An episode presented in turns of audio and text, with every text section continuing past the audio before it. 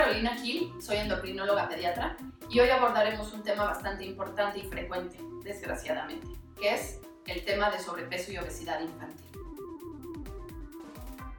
En México, hoy en día, uno de cada tres niños tiene problemas de sobrepeso y obesidad. Esto en general se debe o es secundario a problemas de hábitos no saludables.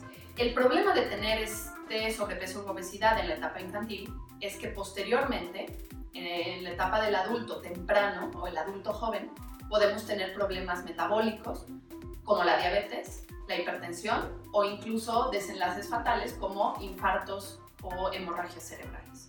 Ahora, todos sabemos que la clave está en el cambio de hábitos, que hay que comer mejor, equilibrado, hay que tomar más agua natural, hay que evitar las chatarras y movernos más, ¿no?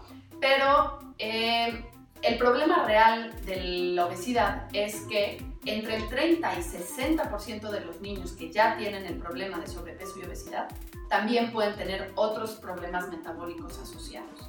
Estos problemas metabólicos pueden ir desde prediabetes o diabetes hasta tener problemas de grasas como triglicéridos altos, colesterol, problemas de secreción de la insulina. El problema es que muchos de estos eh, trastornos metabólicos no dan ningún síntoma hasta que ya es demasiado tarde. Si tú ves que tu hijo tiene eh, algún problema de peso, si ves que su cuello, sus axilas o sus nudillos se están poniendo cada vez más oscuros, que se agita mucho y se cansa cuando hace actividad física, que tiene dolores en las rodillas o dolores en la cadera eh, asociados a la actividad física, no dudes en buscar ayuda y venir con nosotros a Healthy Kids Polanco.